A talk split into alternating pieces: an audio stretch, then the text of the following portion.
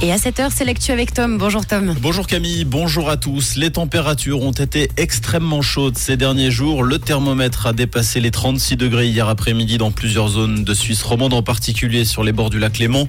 Météo Suisse a étendu hier son alerte canicule à 4 sur 5 pour le bassin lémanique. Les villes de Genève et Lausanne sont désormais classées en fort danger. Ce rehaussement signifie que les températures élevées peuvent provoquer des troubles de la circulation, des malaises physiques notamment chez les personnes vulnérables. Le dôme de chaleur devrait se dissiper à partir partir de vendredi prochain selon Météo Suisse. Les animaux reçoivent de moins en moins d'antibiotiques en Suisse. Information de l'Office fédéral de la sécurité alimentaire et des affaires vétérinaires qui précise que la quantité totale d'antibiotiques vendus et utilisés dans le pays a baissé de 12% en 2022 par rapport à l'année précédente. Si l'on regarde sur les dix dernières années, la baisse atteint même 50%. Selon les auteurs de l'étude, cette baisse s'explique notamment par une réduction de l'administration d'antibiotiques à titre préventif. Cette baisse reflète également une forte sensibilisation des vétérinaires et des agriculteurs à l'utilisation appropriée de ces substances. Cet incendie samedi soir dans le canton de Berne, près de 140 personnes sont restées bloquées à bord du funiculaire du Nissen au-dessus du lac de Thun. L'installation a connu une panne électrique paralysant le trafic dans les deux sens. 140 personnes ont dû être héliportées dans la vallée. L'exploitation du téléphérique est pour l'instant suspendue.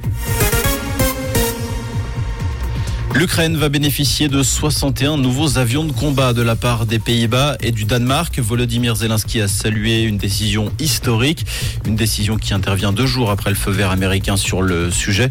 Ces F-16 seront livrés au compte-gouttes en fonction de la formation des pilotes.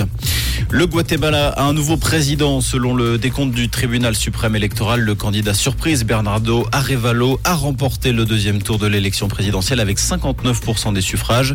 Il devance l'ancienne première dame Sandra Torres qui a recueilli 36% des voix.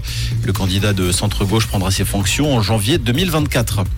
Du football, pour terminer, l'équipe féminine d'Espagne a décroché son premier titre mondial. La Rojas s'est imposée 1-0 face à l'Angleterre et succède ainsi aux États-Unis. Les Anglaises n'ont pas réussi à enchaîner après leur titre de championne d'Europe l'année dernière.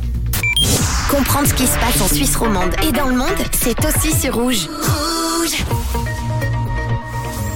et pour ce début de semaine, toujours beaucoup de soleil sur la région. mais aussi s'annonce des températures caniculaires pour cet après-midi, avec 19 degrés déjà à Ria et à Rossens et 21 degrés au Bain des Péquis à Genève. Et puis une forte chaleur attendue en journée, vous l'avez bien compris. Pensez à vous hydrater, c'est important. On attend jusqu'à 36 degrés en vallée. Un très bon lundi à l'écoute de Rouge.